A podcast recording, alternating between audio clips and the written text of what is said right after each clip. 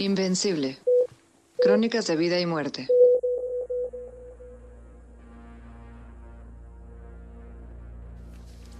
Episodio 3. Una enfermedad desconocida.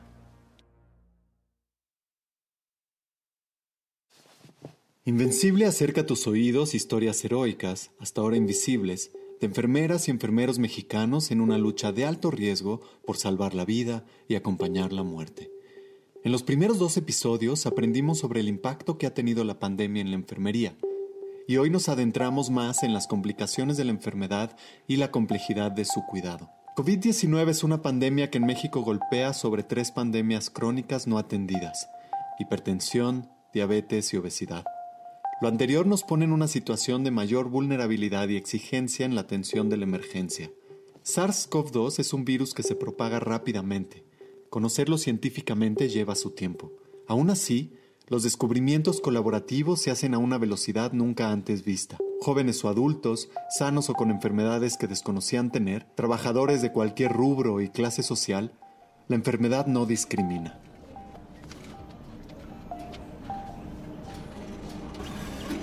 Creo que aquí es una problemática eh, mundial, es una situación de vida la cual no habíamos experimentado, que si bien han existido otras otras eh, cuestiones de epidemias y pandemias, creo que esta nos rebasó en muchos aspectos porque mm, era inesperada.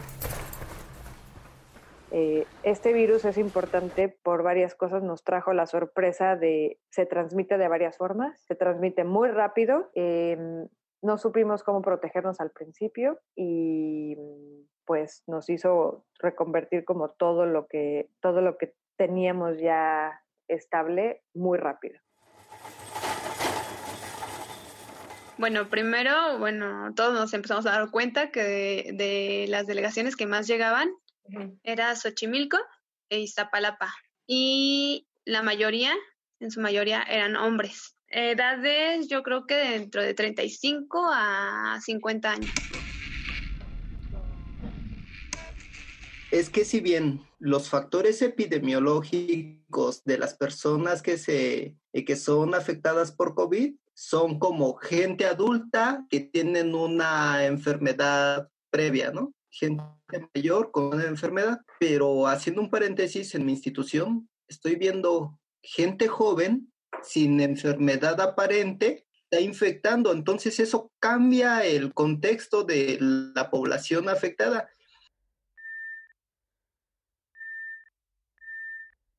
Ah, bueno, aquí, aquí en el hospital este, tuvimos muchos ingresos de, no sé si conozcan, la central de abastos. Entonces, bueno, por decir nosotros que hemos tenido la oportunidad de estar en el área de triage, que es donde todavía puedes, la verdad, platicar un poquito, conocerlos un poquito, siempre era así como de, pues, es que me dedico al, al trabajo informal, soy comerciante, y bueno, hay personas que, que son diabéticas que no sabían que eran diabéticas.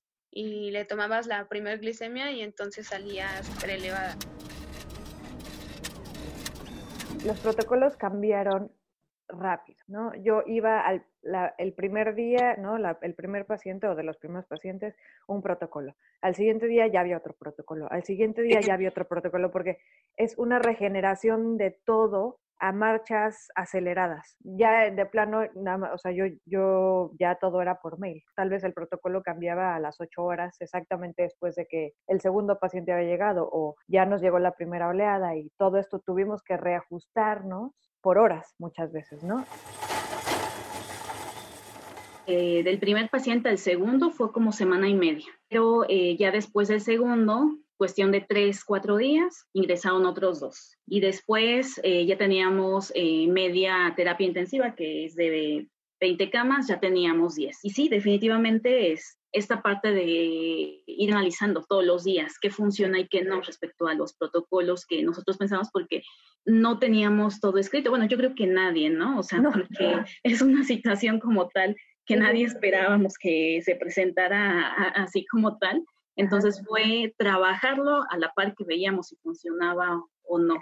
A lo mejor eh, desde el punto de evitar riesgos, yo puedo verlo de una manera y decir, bueno, eh, este, la forma de entrar va a ser esta y la ruta para seguir, para salir va a ser esta. Pero a lo mejor al personal que está en el operativo, que va a estar ahí al pie del paciente y en el servicio, no le va a ser funcional. Entonces es ahí donde nos tocó retroalimentarnos con ellos, escucharlos también, tener diferentes reuniones para eh, poder ir haciendo, enriqueciendo todos estos protocolos hasta que fueran más funcionales para todos. Por una parte, evitar riesgos, pero por la otra también este, que fueran funcionales y prácticos para quienes iban a estar, van a estar ahí eh, en la atención a los pacientes.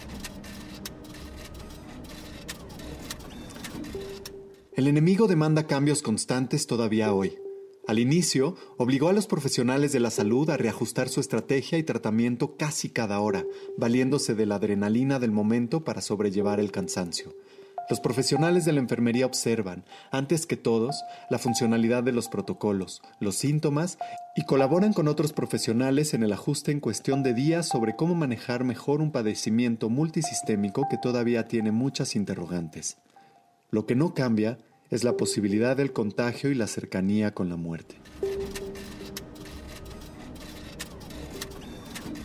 Eh, esas gotas de saliva viajan y pueden entrar por los ojos, por la nariz y la boca. Entonces eso se llama por contacto y por vía respiratoria. Esto es como el virus entra a tu cuerpo, esto es como el virus se transmite de persona a persona.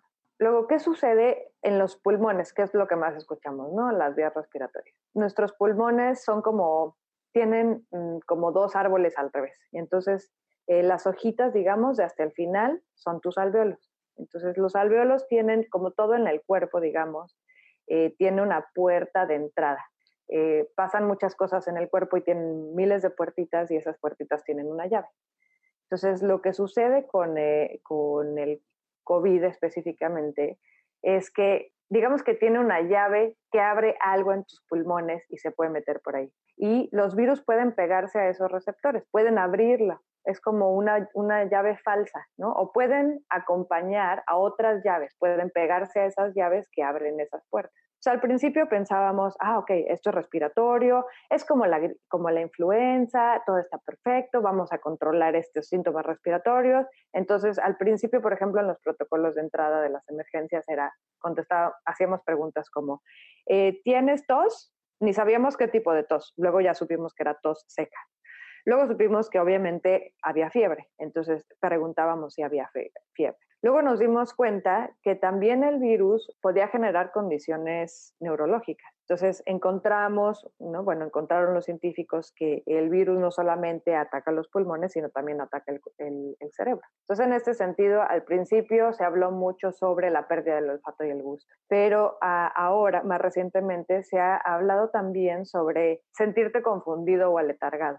Entonces, eh, gente que se empieza a sentir confundida, letargada, que tiene como fatiga, eh, le duele como el cuerpo y se siente, por ejemplo, confundido en su espacio, ¿no? ¿no? No sabe de pronto dónde está. Entonces, dan estos picos como de confusión, como de no saber.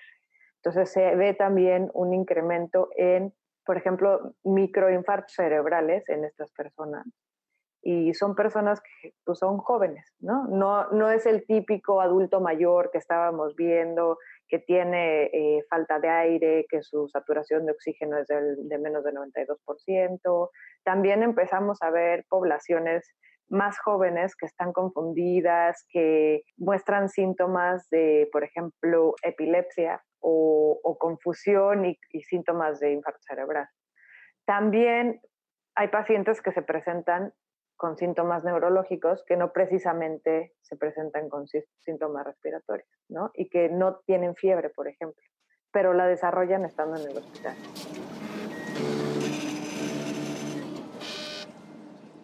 Y estos pacientes evolucionan muy rápido, muy rápido se complican. Así como nos llegan oleadas de pacientes que de repente son tienen síntomas muy distintos a los otros y que sí son COVID, eh, están cayendo en paro al mismo tiempo.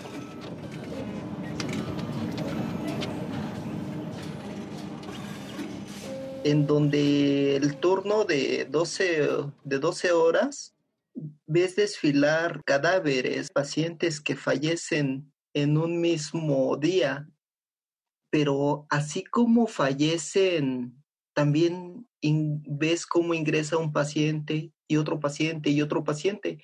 Y para los enfermeros clínicos, un ingreso ya representa como súmale un 20% a tu carga de trabajo, ¿no? Pero si sumas que tienes 10 ingresos en todo el turno para tu equipo y además 10 de funciones, la verdad es que es un trauma muy fuerte y que sabes que son de funciones pues que no dependen de ti, ¿no?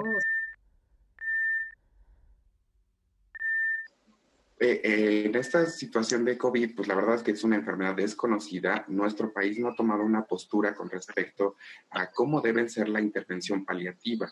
Es más, no da tiempo. Entonces, no está dando tiempo de... Eh, de hacer una intervención como tal paliativa y aparte que si nos apegamos a, las, normas que, que maneja nuestro país y la OMS con respecto a pacientes paliativos, entonces, al ser COVID una enfermedad nueva, pues es que es impredecible, ¿no? O sea, sí te puedes morir y no.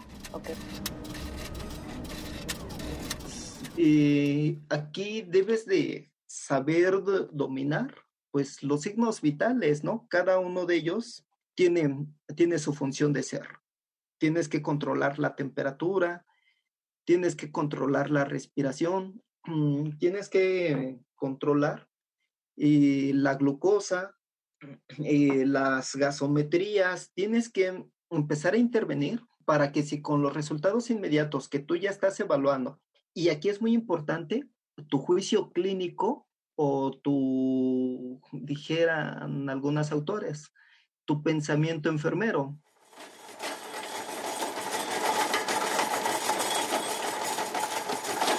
yo me refiero al aspecto de que no es como el patologías ya conocidas en donde está ya específicamente una alternativa en cuanto a fármacos, eh, que esa es la parte en donde se involucra como tal eh, el médico, que es la parte fisiopatológica. Y enfermería a mí me queda claro que nuestra hacer va encaminado a la respuesta humana, al cuidado como tal, que es el objeto de estudio.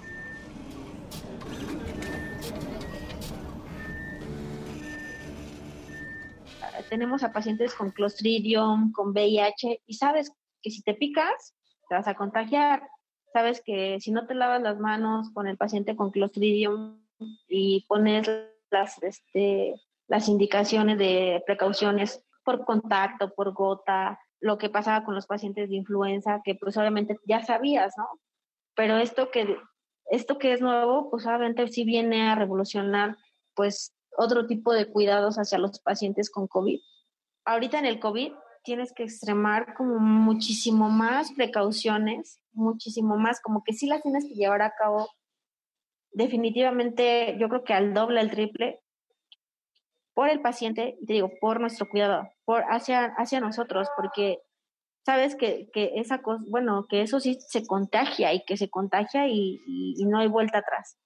Entonces, como enfermera aprendes ahora a cuidarte. Cuidas, pero también te cuidas.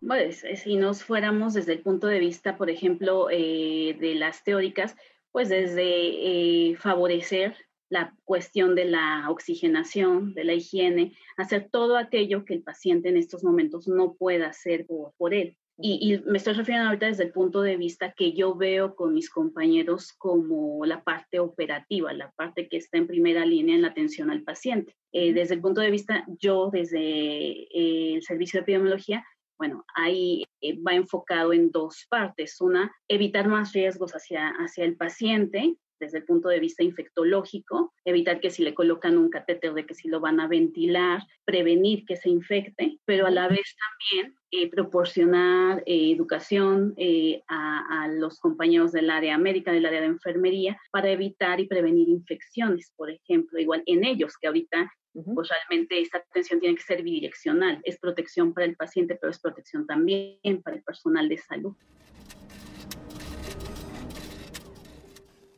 Aprender, educar, cuidar y cuidarse son algunos de los retos de los profesionales de la enfermería frente a una enfermedad desconocida y cambiante, siempre pensando en minimizar riesgos para el paciente y para sí mismas y sus familias.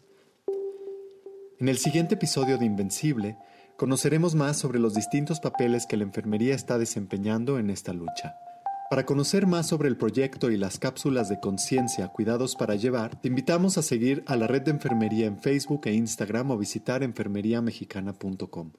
Gracias por escuchar Invencible, Crónicas de Vida y Muerte, una producción de la Universidad Iberoamericana desde el Laboratorio Iberoamericano de Documental, en asociación con la Red de Enfermería Mexicana. Agradecemos la Dirección de Investigación de la Universidad Iberoamericana y a Ibero 90.9 por su apoyo en la difusión de estas historias. iberodoxlab.org, Ciudad de México, junio 2020.